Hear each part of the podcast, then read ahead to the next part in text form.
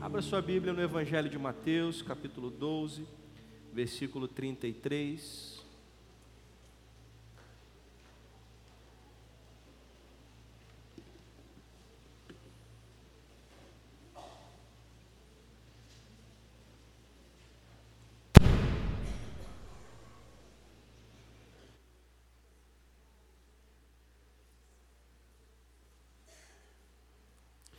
Mateus capítulo 12, versículo 33.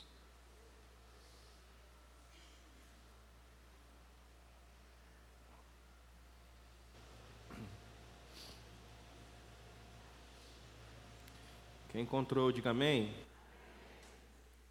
Diz assim a palavra do Senhor: Tornem a árvore boa, e o seu fruto será bom. Ou torne a árvore má e o seu fruto será mau. Porque pelo fruto se conhece a árvore. Raça de víboras, como vocês podem falar coisas boas sendo maus? Porque a boca fala do que está cheio o coração. A pessoa boa tira do tesouro bom coisas boas. Mas a pessoa má do mau tesouro tira coisas mais. Digo a vocês que no dia do juízo as pessoas darão conta de toda palavra inútil que proferirem, porque pelas suas palavras você será justificado e pelas suas palavras você será condenado. Senhor, obrigado pela tua palavra, que nos abençoa, que nos edifica, que nos faz caminhar na tua presença, ó Pai. Que o teu Espírito Santo nos conduza nessa manhã para o centro da tua vontade, para que tudo que for dito aqui, Senhor, não seja o que eu quero falar, mas seja a exposição fiel da tua palavra, Senhor. Nós te louvamos e te agradecemos pelo precioso nome de Jesus, que a igreja do Senhor diga amém. Como falamos na semana passada, nós estamos numa nova série de mensagens e vamos falar sobre o plano da salvação. Semana passada nós começamos falando do quê? É, foi isso aí mesmo, né? Semana passada, nós falamos sobre a queda, a, a, tragédia que se abateu sobre toda a humanidade por causa do pecado, por causa da desobediência. E a gente fala de queda, mas a gente às vezes não para para entender a dimensão, o tamanho dessa tragédia. E falamos sobre isso na semana passada. Hoje, com a ajuda de Deus, eu quero falar sobre a natureza humana, que é pecadora. Vamos falar sobre a natureza humana que é pecadora. Segundo as palavras de Jesus, o fruto de uma árvore revela que tipo de árvore ela é. Se você olhar para uma árvore que não tenha nenhum fruto, talvez você fique na dúvida de identificá-la, a não ser que você seja um bom conhecedor de, de espécies de árvore. Se você não tiver esse conhecimento, se você tiver, você vai olhar até para a folha e você vai saber que, que tipo de árvore que é. Mas se você for uma pessoa urbana igual a mim, se você olhar para uma árvore que não tenha nenhum fruto, talvez você tenha dificuldade em identificar que tipo de árvore ela é.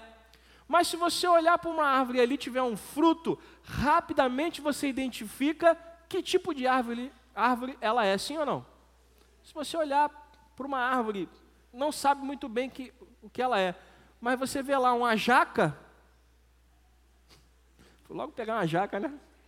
Você rapidamente você identifica que aquilo ali é uma árvore que dá jaca. Se você olhar para uma árvore e ver uma laranja, você vai identificar que tipo de árvore ela é. Então Jesus usa esta metáfora, esta linguagem para dizer que as pessoas são identificadas da mesma forma. Você identifica uma pessoa pela, pelaquilo que ela apresenta, pelos frutos que ela dá. E aí, na sequência, ele diz que, assim como a árvore, o ser humano ele pode apresentar dois tipos de frutos: bom ou ruim. Ele disse: olha, a árvore boa, ela dá fruto bom. A árvore ruim dá fruto ruim. E assim somos nós. Como é que eu sei que uma pessoa é boa?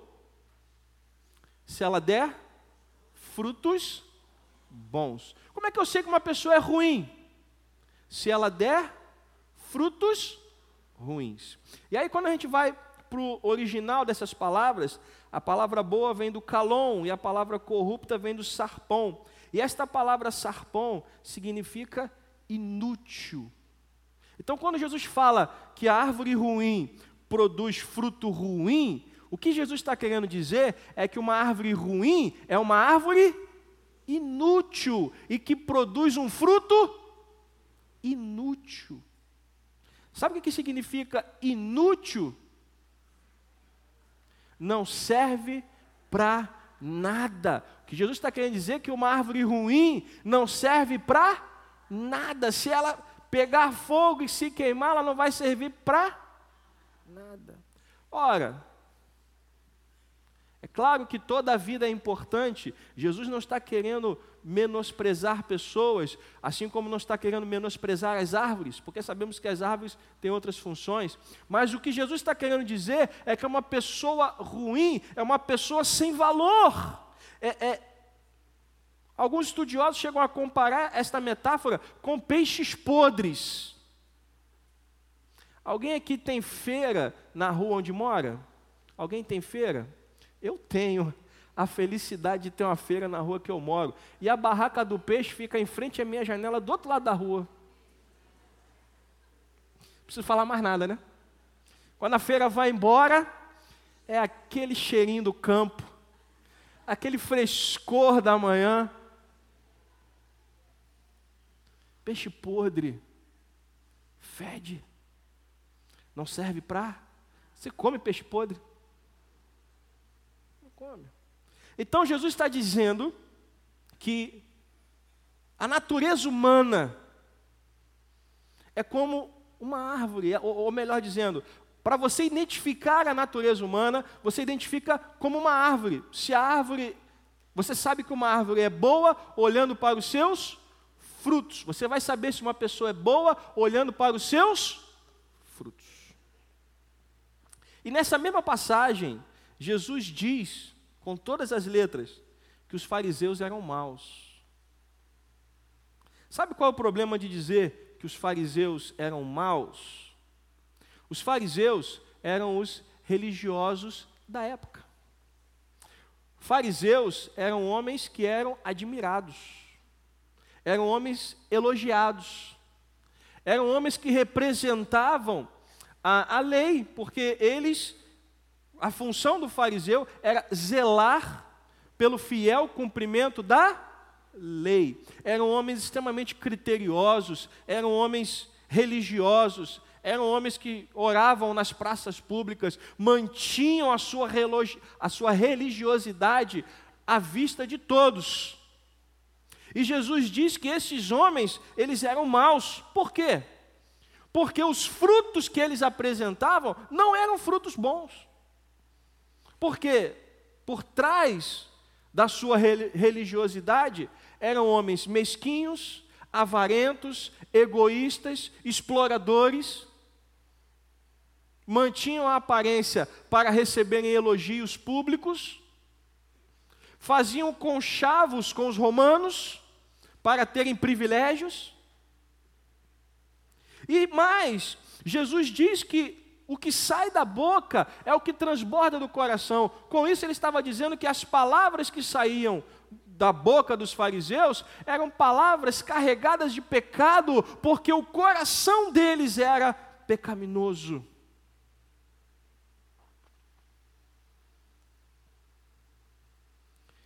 E aí Jesus vai dizer que as palavras que saem da nossa boca, elas nos justificam ou nos condenam. Por que, que as palavras que saem das nossas bocas nos justificam ou nos condenam? Porque a boca fala do que está cheio. Ora, se você for uma árvore boa, o seu coração vai ser o quê? Bom. Se o seu coração for bom, as palavras que vão sair da sua boca serão palavras de bênção ou de maldição? De bênção. Agora, se você for uma pessoa ruim, o seu coração vai ser o quê? Ruim, mal. E as palavras que vão sair da sua boca são palavras de bênção ou de maldição? Maldição. Então as palavras condenavam os fariseus porque as palavras deles mostravam a corrupção que havia no interior deles. Assim como as nossas palavras hoje mostram a bênção que está aqui dentro ou mostram a corrupção que está aqui dentro.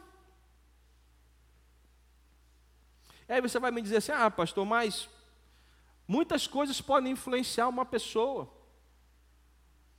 Pessoas criadas em certos ambientes vão tender mais para um lado ou mais para o outro. Deixe-me dizer uma coisa para você. Eu morei por muitos anos em Tomás Coelho. Não sei se alguém aqui conhece onde fica. Alguns corajosos já passaram por lá. Eu morava em frente ao Morro do Juramento. Alguém já ouviu falar? Na época em que o chefe era o famoso escadinha.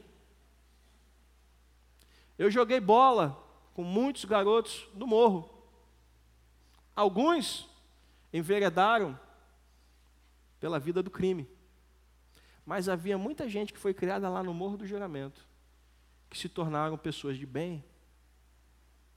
Assim como eu também conheço muitos que nasceram em berço de ouro e acabaram se perdendo. Então, será que realmente o ambiente faz toda essa diferença? Ou o que acaba acontecendo na prática é expor o que está onde? Jesus vai apresentar para nós essa situação. Que mais do que o ambiente, é o coração, é, é o que está aqui dentro, que vai ditar a nossa maneira de viver. E desde a queda, o nosso coração ele é o quê? Pecador. Antes da queda, o coração do homem era puro. Depois da queda, o coração do homem passou a ser o quê? Pecador. Então a tendência é que a gente fale e faça coisas que agradam ou desagradam a Deus? Desagradam. E aí existe uma progressão. Quando a gente fala de coração, a gente está falando de sentimentos. É claro que o coração é apenas um órgão que bombeia sangue. A gente sabe que tudo acontece aonde? Aqui. E antes de pecar, antes de cometer um pecado, ele nasce primeiro aonde? Por isso, os mandamentos mandavam fazer o quê? Não cobiçarás. Porque a cobiça gera o quê? A Bíblia diz o quê? A cobiça gera o pecado. E o pecado gera a morte. Ninguém peca antes de pensar a respeito. Quando você executa o pecado, você primeiro concebeu ele aonde? Aqui dentro. O desejo, você deu, você deu lugar ao desejo. O desejo gerou no seu interior pensamentos. E você começa a pensar sobre aquilo, e aquilo começa a desenvolver em você esse desejo pecaminoso, e esse desejo pecaminoso acaba se transformando em uma ação pecaminosa. Porque tudo começa aqui dentro. Porque desde a queda, a nossa natureza está mais para uma árvore ruim do que para uma árvore boa. Você entende o que eu estou dizendo?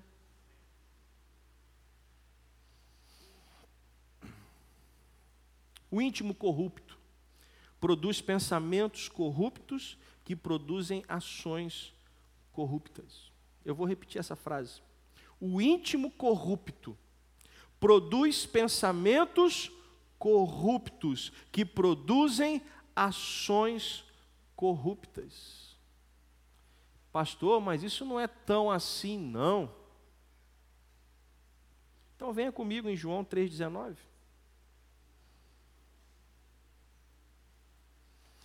Evangelho de João, capítulo 3, versículo 19.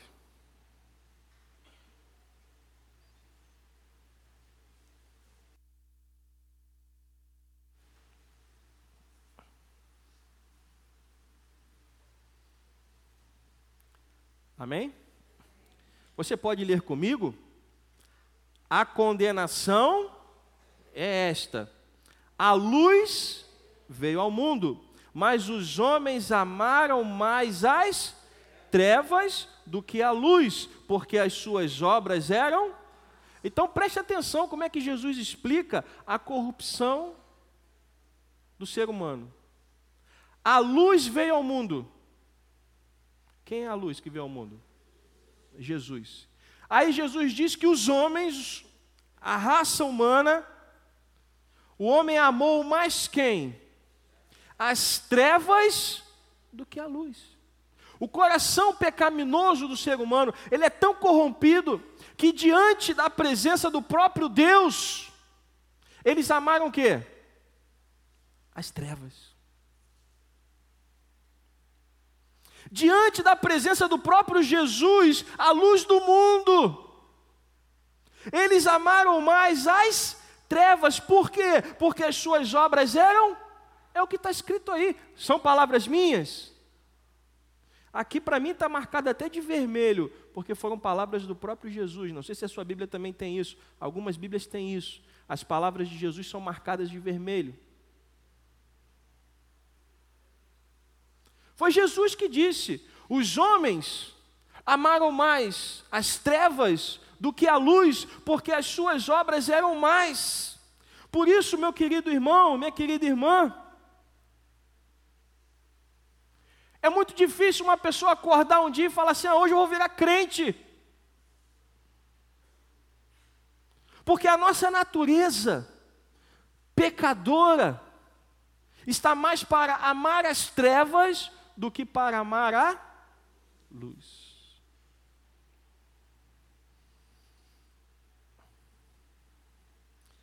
A nossa mente também é vítima da poluição do pecado. 1 Coríntios 2,14.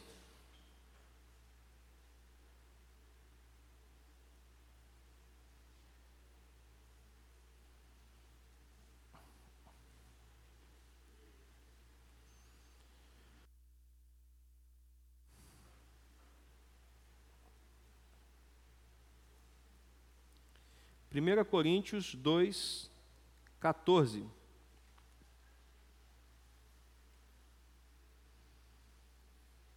Amém? Ora, a pessoa natural, e quando fala em pessoa natural, está falando do ser humano, não está entrando no mérito de ter ou não ter tido um encontro com Cristo. Pessoa natural. Não aceita o quê? As coisas do Espírito de Deus. Por quê? Porque eles são loucura. E ela não pode entendê-las. Por quê? Porque elas se discernem espiritualmente. Eu não sei se você se lembra, mas eu me lembro da época em que eu não era crente. Mais alguém se lembra aí? Quando você ouvia falar de crente, o que, que se falava?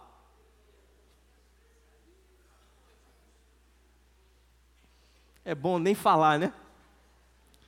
A gente dizia que era um bando de maluco, de bitolado, que se achavam perfeitinhos e que não viviam a vida e que era uma loucura dia de domingo ir para a igreja e carregar esse livro preto para cima e para baixo, igual um desodorante. Não era isso que a gente falava? Negócio de ficar orando, lendo a Bíblia, isso é loucura. Mas por que, que a gente achava loucura? Porque o homem natural, ele não consegue entender essas coisas, porque essas coisas se discernem espiritualmente. A nossa mente carnal não consegue alcançar essas coisas. A nossa mente carnal ignora o mundo espiritual. Nós não entendemos e não aceitamos. E ficamos lutando contra. Quantos anos você lutou contra o Evangelho? Ih, pastor, deixa quieto. Porque você não entendia, porque você não aceitava, porque você não concordava, porque para você parecia o quê? Loucura. Porque você estava desconectado de Deus, separado, separada de Deus. Seu ponto de referência era quem? Você mesmo, eu mesmo. A nossa referência éramos nós mesmos. Afinal de contas, eu era o Senhor da minha vida, eu era o dono do meu destino e ninguém tinha nada a ver com.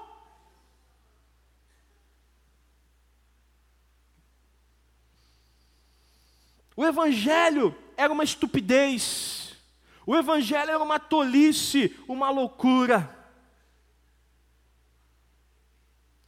Meu querido irmão, minha querida irmã, no seu, em seu estado natural, em seu estado não regenerado, o homem é incapaz de receber a Cristo como seu Salvador. Quando Nicodemos vai conversar com Jesus, a primeira coisa que Jesus fala para Nicodemos é o que? Nicodemos, para entrar no reino de Deus, tem que fazer o quê?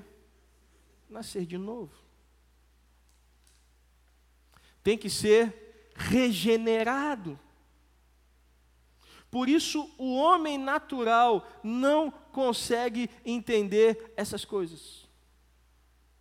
Porque o homem natural, ele ainda não foi regenerado. Ele ainda não foi transformado. Vamos a Efésios capítulo 2, do versículo 1 ao versículo 3. Efésios 2, do 1 ao 3. Paulo escreve à igreja de Éfeso, nesse trecho que nós vamos ler, falando sobre a, a situação do homem natural, a situação da pessoa sem Cristo. E o que Cristo fez enquanto estávamos sem Ele. É como se Paulo estivesse fazendo um raio-x da nossa vida antes de Cristo. Efésios 2, do 1 ao 3.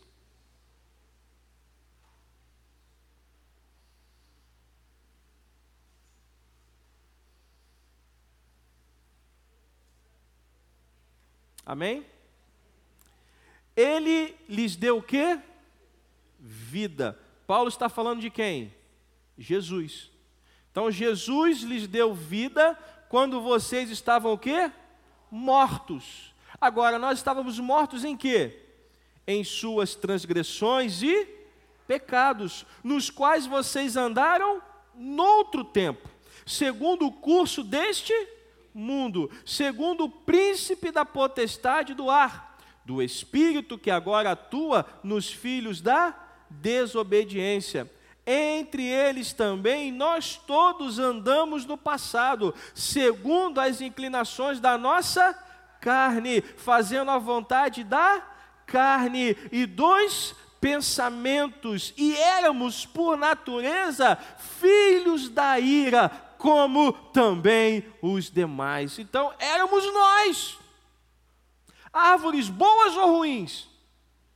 Ruins, inúteis, não servíamos para nada. Por quê? Porque éramos inimigos de Deus. Porque estávamos mortos nos nossos pecados. Porque o Evangelho para nós parecia o quê? Loucura. Não entendíamos, não aceitávamos, não achávamos que precisávamos de mudança. A verdade é que a nossa vida, para nós, estava muito boa. Só que a palavra morto, necros, é mais uma expressão do fato de que o ser humano não pode fazer nada sozinho para sair do pecado. Morto faz alguma coisa? Nem se vestir morto se veste. Já, parou para pensar nisso? Quando você nasceu, vestiram você, foi ou não foi? E quando você morrer, vai ser a mesma coisa.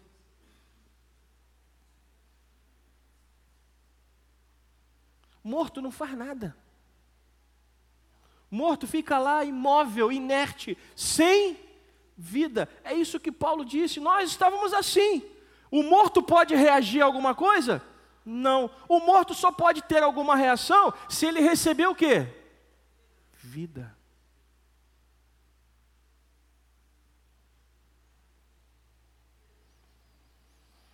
Venha comigo em 2 Pedro 2,19.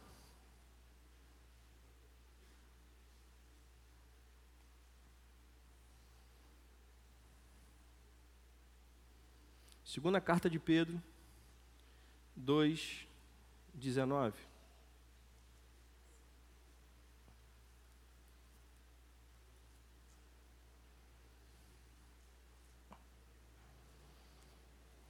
Olha o que Pedro vai dizer.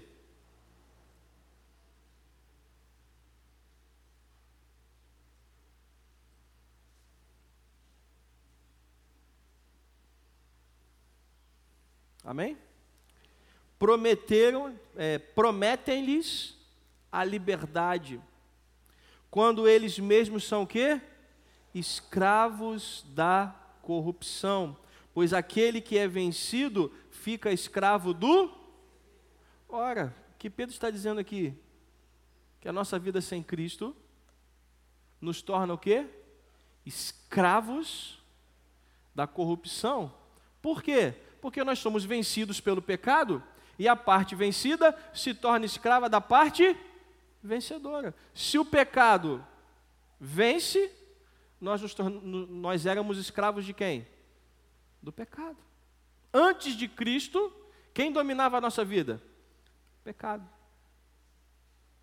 Quem vencia sobre nós? O pecado. E nós éramos escravos de quem? Do pecado. O homem é mau e por isso não pode produzir bons frutos. Os atos de bondade praticados pelo homem sem Deus são fruto da graça comum. Você vai dizer assim: ah, pastor, mas peraí, eu entendo que nós somos pecadores, que nós somos pessoas ruins, que nós é, é, é, não temos nada de bom a oferecer. Mas eu conheço pessoas que são bons pais, bons maridos, boas esposas, honestos, trabalhadores, que pagam os seus impostos. Isso é fruto da graça comum. Se você lembra do que nós falamos na semana passada, com a queda, ainda resta um pouco da imagem de quem? De Deus em cada um de nós. Posso ouvir um amém? Ainda resta em cada um de nós um pouco da imagem de Deus. Isso os teólogos chamam de graça comum, ou seja, todo mundo tem. Por isso, algumas pessoas que não são cristãs são bons pais, boas mães, bons maridos, boas esposas, bons filhos, trabalhadores, pagam seus impostos, pagam as suas contas. Isso chama-se o quê? Graça comum. Isso é suficiente para salvar você? Não.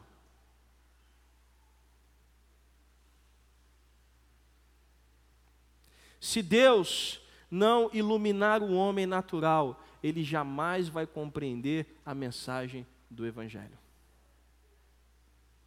Se o Espírito de Deus não trazer vida para quem está morto, essa pessoa não vai entender a mensagem do Evangelho. Eu escutei a respeito da mensagem do Evangelho algumas vezes na minha vida antes de me tornar crente. E todas aquelas vezes eu rejeitei. Mas teve um dia em que tudo ficou claro. Teve um dia em que, quando eu ouvi a pregação do Evangelho, os meus olhos abriram. E eu comecei a entender que a minha vida estava em conflito, em inimizade com Deus. A pergunta que eu quero fazer a você, meu querido irmão e irmã, isso foi obra da minha cabeça? Isso foi fruto do meu intelecto? Porque eu, eu havia ouvido a mesma mensagem antes, mas tinha rejeitado. O que aconteceu de diferente naquele dia? Espírito Santo de Deus. É o Espírito Santo quem traz vida. É o Espírito Santo que traz o que? A luz. É o Espírito Santo que abre o nosso entendimento. E aí nós começamos a entender a palavra, começamos a entender o Evangelho. Começamos a entender tudo aquilo que Deus fez por nós. Venha comigo no Evangelho de João, capítulo 1, versículo 11. Estamos lendo bastante, bastante textos hoje, mas é importante. João 1, 11.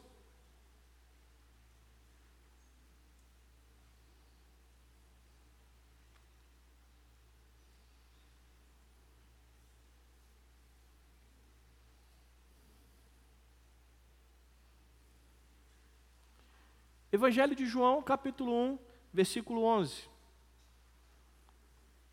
Quem encontrou, diga amém. Olha o que, que João está escrevendo. Veio para o que era seu. Quem é que veio? Quem é que veio? Jesus. Ele veio para o que era seu. O que, que era seu? O povo judeu. Veio para o que era seu. E os seus não o os judeus o rejeitaram. Mas, versículo 12: a todos quantos o receberam, deu-lhes o poder de serem feitos o quê? Filhos de Deus, a saber, aos que creem no seu nome. Ou seja, Jesus veio para o seu povo, o seu povo rejeitou, mas todos aqueles que creram nele foram recebidos e receberam poder para serem transformados em filhos de Deus, e isso se deu pela fé. Até aí, tudo bem. Mas como é que aconteceu essa mudança? Ele continua falando no versículo 13 os quais não nasceram do quê? Do sangue, nem da vontade da carne, nem da vontade do homem. Isso aconteceu por quem? Por Deus. Precisamos entender que esse novo nascimento, esta mudança, não aconteceu por causa do sangue, do meu sangue, nem por causa da vontade da minha carne, nem por causa da vontade da minha mente, mas aconteceu por causa da vontade de Deus. Foi somente no dia em que Deus entrou na sua vida e mudou a sua história é que você se tornou uma nova criatura. E, e isso é o que há de mais maravilhoso no plano da salvação. Estávamos mortos nos nossos delitos e nos nossos pecados. Não podíamos entender a cruz, não podíamos fazer o bem, não desejávamos o bem. Nossa vontade estava sob o domínio do pecado e Deus entrou na história das nossas vidas. estávamos mortos, mas Ele entrou na história da nossa vida e mudou a nossa natureza. Éramos árvore bo árvores boas ou ruins? E agora? Não existe árvore mais ou menos. No texto não tem. Pastor, eu sou uma árvore mais ou menos. Não existe. Ou você é uma árvore boa, ou você é uma árvore ruim. Pastor, eu estou mais. Lembra da zebrinha do Fantástico? Eu estou mais para a coluna do meio. Não, não tem. Não existe. Revelei minha idade agora, né? Não existe opção mais ou menos. Ou é árvore boa, ou é árvore. Se Jesus entrou na história da sua vida, você tem que ser uma árvore boa e dar bons frutos. Isso é o plano da salvação. Ele entrou na história das nossas vidas, mudou a história das nossas vidas. E a partir de agora, somos uma nova criatura. Eu quero ler alguns textos com vocês. Mateus 7, 18.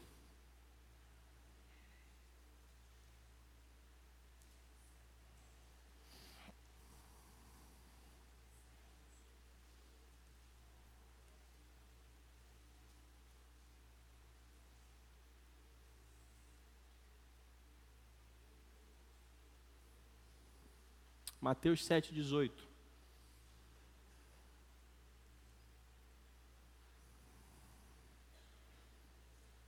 A árvore boa não pode produzir frutos maus. E a árvore má não pode produzir frutos bons. Eu creio que não somos mais árvores ruins metade da igreja, né? tem alguma árvore ruim escondida aí no meio. Eu creio que nós somos árvores boas. Ah, as árvores boas dorminhocas acordaram. João 3,3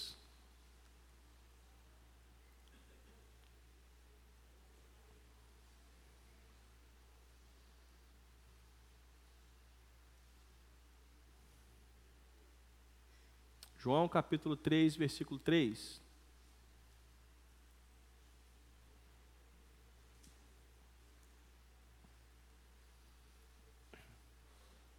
Amém? Jesus respondeu: Em verdade lhe digo que se alguém não nascer de novo, não pode ver o reino de Deus. Então, para entrar nesse reino, tem que fazer o quê? Nascer de novo. Isso é algo que você pode fazer? Não é Deus quem faz. Ele foi lá enquanto você estava morto e transformou a história da sua vida. Ainda em João, capítulo 6, versículo 44. João 6, 44.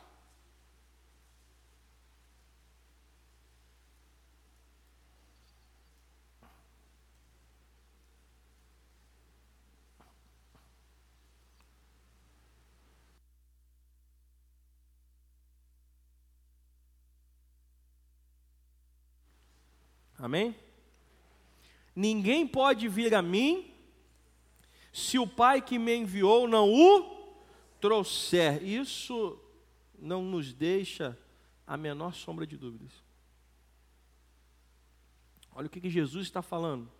Ninguém. Sabe o que significa ninguém? Ninguém. Ninguém pode vir a mim se o Pai que me enviou não o trouxer. Então não foi você que foi a Cristo, foi o Pai que trouxe você até Ele. Foi o Espírito Santo que trouxe você até Cristo. E se você veio até Cristo, Ele mudou a história da sua vida, Ele faz, ele faz a você uma promessa. E eu o ressuscitarei quando? Lá naquele dia. Todos nós que fomos transformados de árvores ruins para árvores boas, nós vamos o quê? Ressuscitar. Pastor, a gente vai ressuscitar? Vai. Todo mundo. O que é a morte? Vou começar pelo contrário. O que é a vida? A Bíblia diz que Deus criou Adão do pó da terra, fez o corpo e soprou nele fôlego de vida. Então, o que é o ser humano? Corpo mais o fôlego de vida. E a Bíblia diz que ele passou a ser o quê? Alma vivente. Então, corpo mais o fôlego de vida, o espírito, transforma você em uma alma vivente. O que é a morte? É a separação do corpo e do espírito. O corpo volta ao pó e o espírito para Deus. O que é a ressurreição? O que é a ressurreição? É a união disso de novo. Concorda comigo? Só que o corpo não vai ser mais um corpo corrompido. Paulo vai dizer que nós vamos receber um corpo de glória. E vamos ressuscitar. E vamos viver eternamente na presença de Deus. Jesus disse: Ninguém pode vir a mim se o Pai que me enviou não o trouxer, e eu o ressuscitarei no último. Então, quando você morrer, quando eu morrer, quando nós morrermos, o nosso corpo voltará para o pó, mas o nosso espírito vai para Deus. Por quê? Porque Ele nos transformou. Ele mudou a história da nossa vida, Ele nos trouxe e nos transformou em filhos e filhas. E quando chegar o último dia, nós vamos ressuscitar.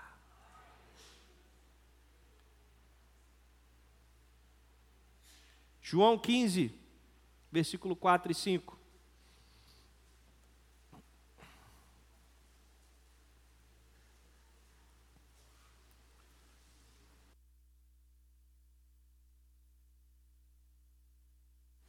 João 15, versículo 4 e versículo 5.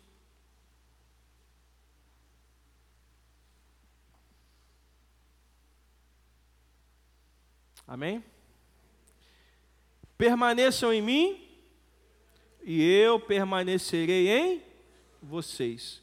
Como o ramo não pode produzir fruto de si mesmo, se não permanecer na videira, assim vocês não podem dar fruto se não permanecerem em mim.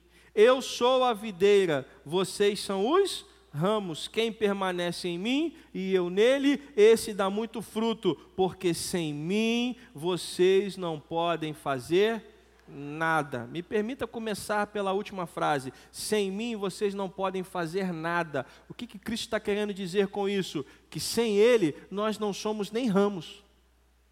E se nós não somos ramos, que estão ligados à videira, nós podemos produzir bons frutos? Não. Então, sem mim, Jesus conclui dizendo: vocês não podem fazer? Só que nós fomos o que? Transformados. Jesus entra na história da nossa vida, nos dá vida enquanto nós ainda estávamos mortos, nos liga à videira verdadeira, e uma vez ligados à videira, nós começamos a dar bons frutos, e aquele que dá bom fruto é limpo para que produza mais fruto ainda.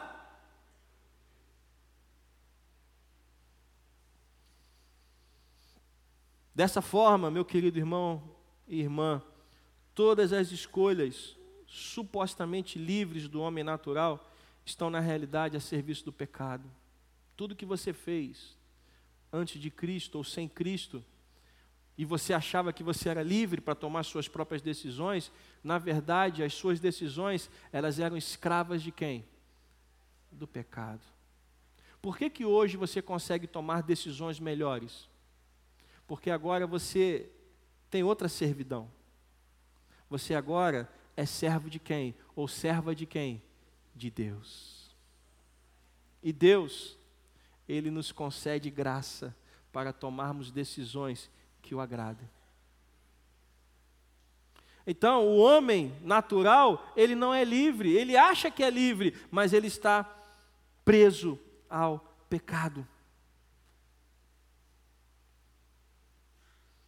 A única maneira, a única maneira de sermos libertos do pecado está em Efésios capítulo 2, versículo 8.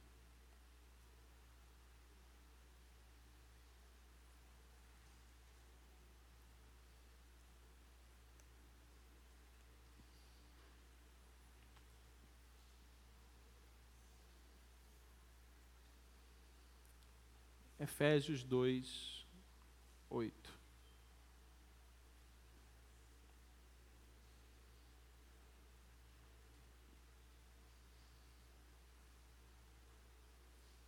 Amém? Efésios 2, 8.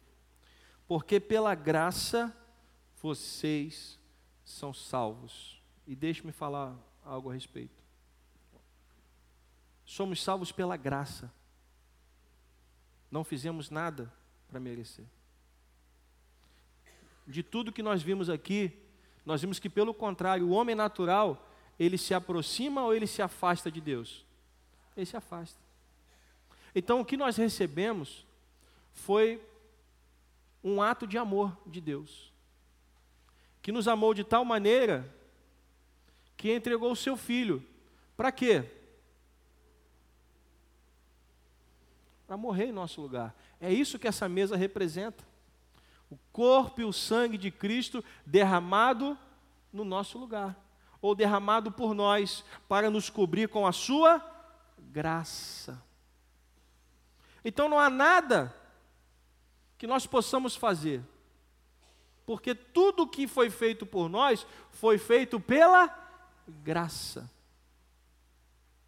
Agora preste atenção, a graça, ela é de graça, mas ela não foi barata. Essa frase não é minha. Estava vendo um pregador na internet outro dia falando sobre isso, esqueci o nome dele. Senão eu citaria. A graça, ela é de graça, mas ela não foi barata. Ela custou o quê? O sangue de Cristo. Agora, como é que eu alcanço essa graça, pastor? É o que Paulo vai dizer em seguida: mediante a fé. Como? Crendo. Quando o Espírito Santo trouxe você a Cristo, o que é que foi gerado no seu coração? Fé. Fé para quê? Para crer que Jesus Cristo é o Senhor e Salvador, o Filho de Deus, que foi enviado para nos redimir de todo pecado. Quando esta verdade se abriu diante dos meus olhos, então a fé foi despertada no meu coração. Então eu pude crer. Mas não foi porque eu tive fé, foi porque a graça me alcançou.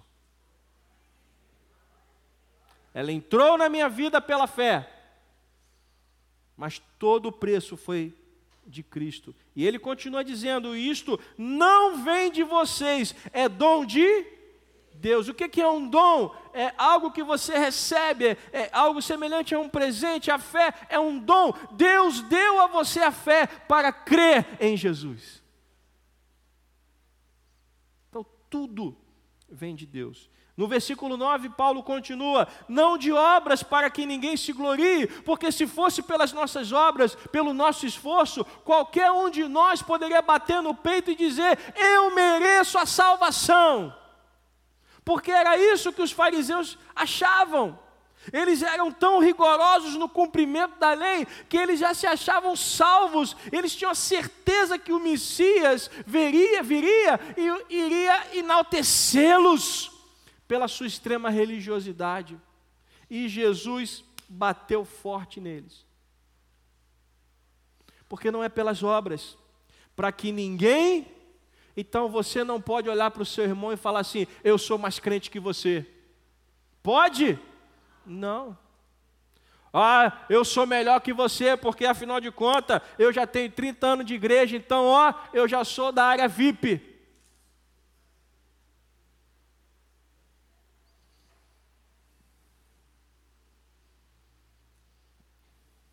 Não, foi pelo que você fez, nem pelo que você é, nem por aquilo que você pode fazer.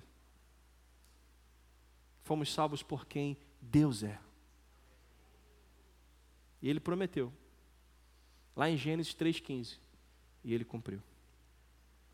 E somos salvos para quê? Versículo 10. Fazendo um paralelo com Mateus 12 que nós lemos. Pois somos feitura dele. Dele quem? Deus. Criados em Cristo Jesus. Para quê? Tudo isso é para quê? Para fazermos o quê? Boas. Então tudo isso é para que você seja uma árvore.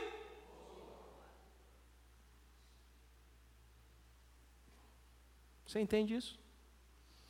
A salvação estendida a mim e a você pela graça, recebida por meio da fé, é tão somente para transformar você de uma árvore ruim para uma árvore boa. O que está faltando então para essa transformação se completar? Sabe o que está faltando? Andar com Deus. Pastor, eu ando com Deus. Vir ao culto não é suficiente. É importante, é necessário, mas não é suficiente. Andar com Deus é andar com Ele todos os dias. É amanhã, segunda-feira, quando você acordar de manhã e for para o seu trabalho, é chegar no seu trabalho e ser uma testemunha fiel. Para que pessoas possam olhar para você e dizer: Olha, eu admiro Fulano, porque é uma pessoa honesta, íntegra, é uma pessoa que não se corrompe, é uma pessoa que é dedicada ao trabalho, é uma pessoa que está sempre disposta a ajudar. Tudo isso são as marcas de Cristo que estarão em você se você andar com Ele. Então, a Bíblia toda aponta para o mesmo caminho. Ser salvo significa ser transformado de uma árvore ruim para uma árvore boa, pois somos feitura dele, criados em Cristo Jesus para boas obras, as quais Deus de antemão preparou para que andássemos nelas.